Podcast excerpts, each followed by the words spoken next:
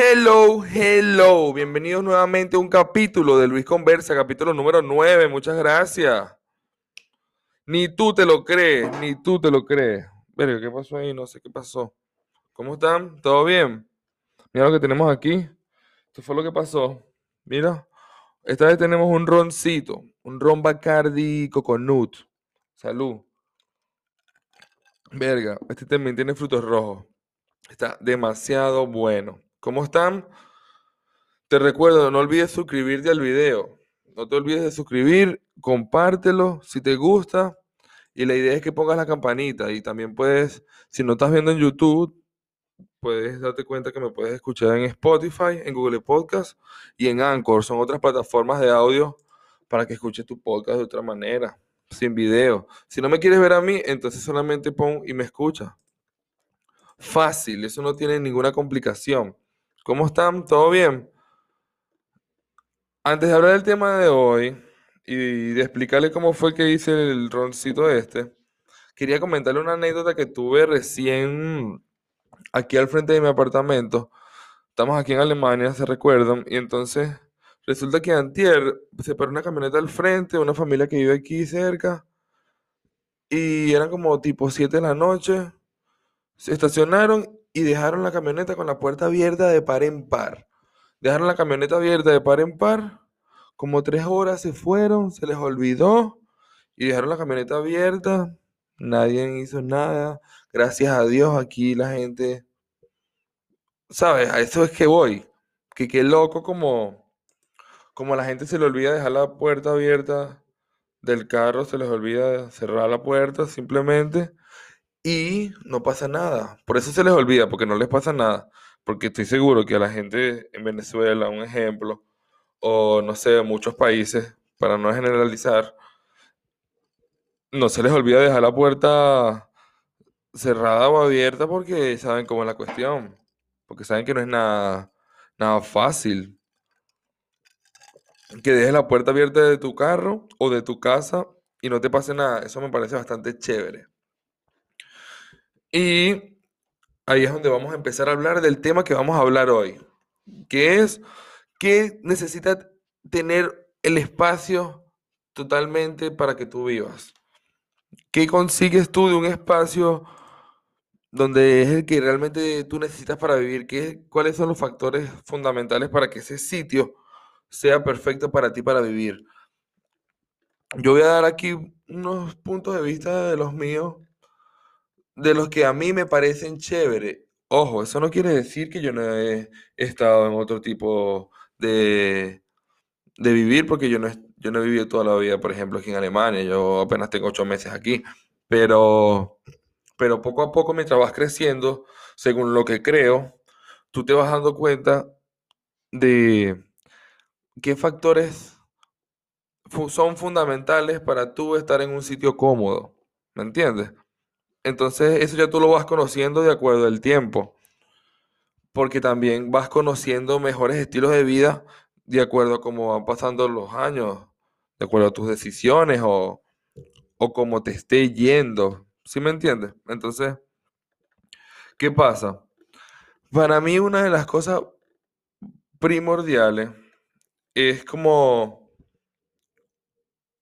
y me, di cuenta incluso aquí, es como tener un seguro médico. Un seguro médico me parece bastante chévere que siempre esté asegurado. Yo en Venezuela, por ejemplo, tuve seguro desde, desde muy niño, pero ya después de la adolescencia la situación en Venezuela empeoró, que es algo bastante claro, y dejé de tener seguro médico de niño, de adulto, más nunca tuve seguro. Volví a tener un seguro médico aquí en Alemania porque es obligatorio. Porque es obligatorio para que no exista ese tipo de acontecimientos de que la gente no, no, no, pueda acudir a un médico simplemente por no tener un valor adquisitivo o lo que sea. No, aquí tú obligatoriamente tienes que tener un seguro médico, siempre. Ajá, ¿y cómo lo paga? Buena pregunta. Ya vamos a conversar porque ese es otro factor bastante importante como para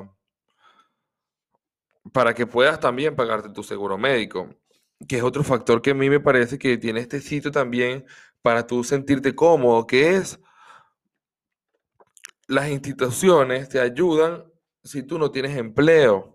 O si ya, por ejemplo, trabajaste, tú, tú trabajaste un año, por ejemplo, en una empresa, conseguiste un empleo medianamente, lo conseguiste. Y después te quedaste sin empleo después de un año. Entonces el gobierno viene y te paga seis meses el 60% de tu sueldo para que tú consigas trabajo. Disculpen, sí, eso me parece bastante chévere porque eso no lo hacen en otro país que yo conozca, al que yo haya ido. Y me parece que eso te hace estar bastante tranquilo porque si por mala leche te fuiste de tu trabajo que tenías, puedes conseguir otro trabajo y tienes tiempo y no estás limpio, tienes tiempo para pagar tus seguros, para pagar tus cosas. ¿Qué pasa si tienes más de seis meses que no consigues trabajo? Esa es otra cosa, pero también está otra institución que te ayuda, que te ayuda a que puedas pagar ese tipo de cuestiones. Te dan una manutención mensual, te ayudan para la comida, te dan unos bonos, también por el clima, que el clima es bastante fuerte. ¿Y qué pasa? Te dan a veces unos bonos para que compres ropa para el invierno. Se encargan de ti en la situación en la que tú tienes fuerte, porque también está otra situación bastante fuerte aquí, que es que después tú cuando trabajas, los impuestos son bastante altos y prácticamente esa eh, todo ese dinero se devuelve. Todo ese dinero se devuelve de alguna u otra forma, porque los impuestos, cabe destacar que Alemania es, ahorita creo que el, uno, el primero o el segundo país con los impuestos más altos en el mundo. Entonces, hay también como una cierta discrepancia, incluso con bastantes personas que, que obtienen ese beneficio, pero de por vida.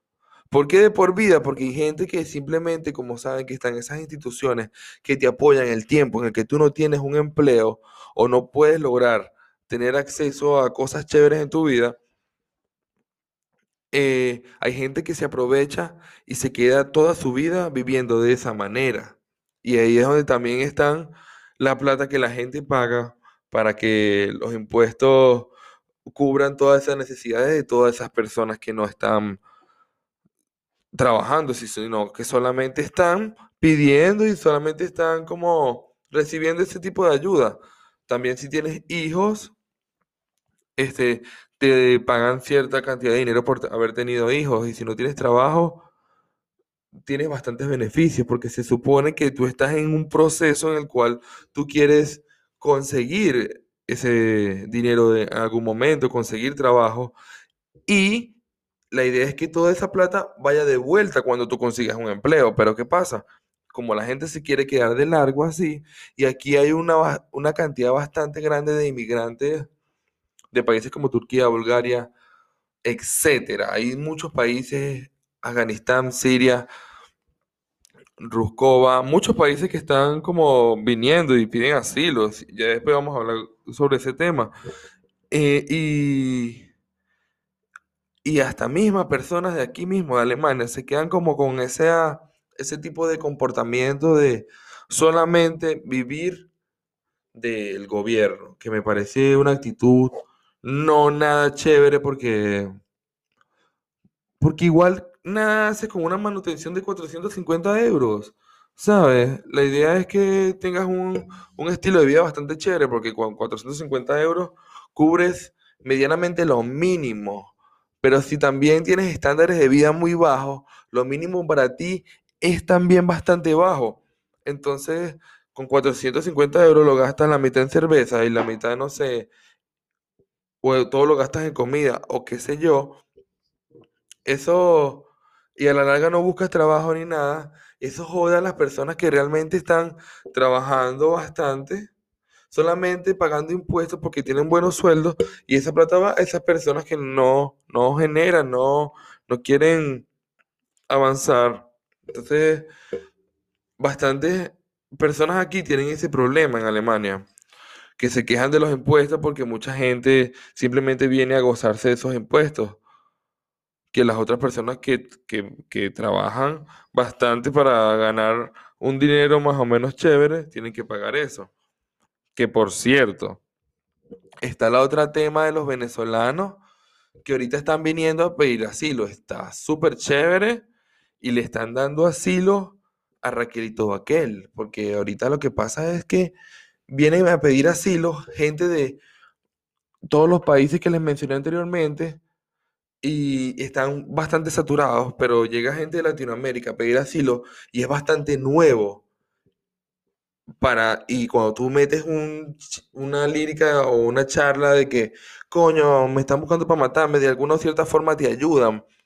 Y habrá venezolanos que se aprovecharán de eso, habrán otros no, pero es una realidad que está pasando. La gente está viniendo, está pidiendo su asilo y se lo están dando y chévere. Me parece bastante chévere, pero la idea es que también después que te dan toda la oportunidad del asilo, vengas tú salud, vengas tú y después lo retribuyas de nuevo, como que estudiaste y ya después consigues tu trabajo, creciste, te empleaste, te pusiste monstruo porque estudiaste y entonces trabajaste y después esa plata también va de regreso porque también si pides asilo aquí, estás favorecido por el Señor, te lo juro. Tienes demasiado, demasiadas cosas cual puedes disfrutar, ¿sabes? Es demasiado todos los beneficios que te dan. Pero también es un tema de si realmente necesitas ese asilo, porque más bien puedes también venir de otra manera. Existen otros tipos de visas que puedes utilizar para poder erradicarte aquí, pero si tu vía más favorable es el asilo, la idea no es que vengan a a pedir el asilo y se queden toda su vida dependiendo como del asilo y que no consiguen trabajo y viven de esa manutención, porque no tiene sentido, realmente no vas a tener una vida chévere eh, haciendo eso porque vas a vivir realmente con lo mínimo. Y si realmente quieres aprovechar los beneficios que te da el asilo, ahí es donde está súper bueno porque ahí puedes crecer como persona, puedes crecer eh, con conocimientos, te pagan los estudios, aquí la, educación es bastante, es gratuita en las universidades, entonces es un tema de la que puedes aprovechar bastante. Si en tu caso está pedir asilo. Otra cosa que no podía dejar de hablar es la otra tema de sobre el clima. Acuérdate que estábamos hablando sobre ¿Cuáles eran los factores chéveres para que tú en un, sitio estés cómodo? ¿Y qué pasa aquí con el clima?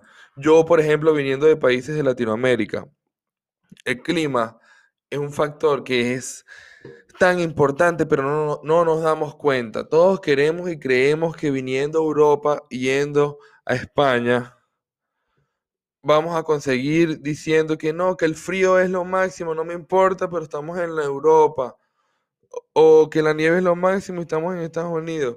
Dude, dude, es otro peo.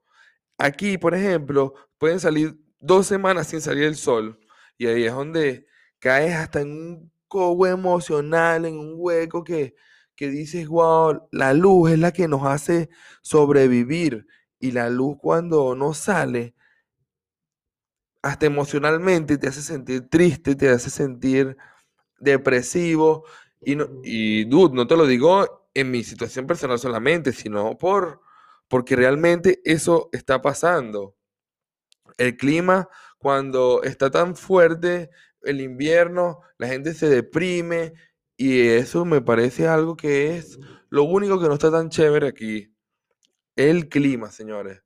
Si tú sientes que el clima en el sitio en el que estás es lo máximo, y hay otras cosas que no son tan chéveres.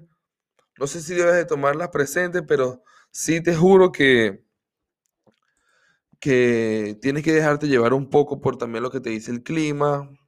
Y si no, porque mira, también hay muchos factores bastante grandes, tienes que poner todo en una balanza. Porque aquí el clima no es tan chévere, pero tienes otras cosas bastante buenas para tu futuro. También, ¿qué pasa? Si pides asilo tienes que tener mucha paciencia, porque eso también tarda bastante tiempo. Y si te pones a trabajar que si por fuera, brother, pierdes el, pierdes el año porque te quedas sin, sin el beneficio del asilo. Con eso es bastante, la gente es bastante delicada acá. Muchas gracias por escucharme. Espero que me escuchen en el próximo capítulo. No te olvides suscribirte. Gracias por llegar hasta aquí. Muchas gracias. Dude.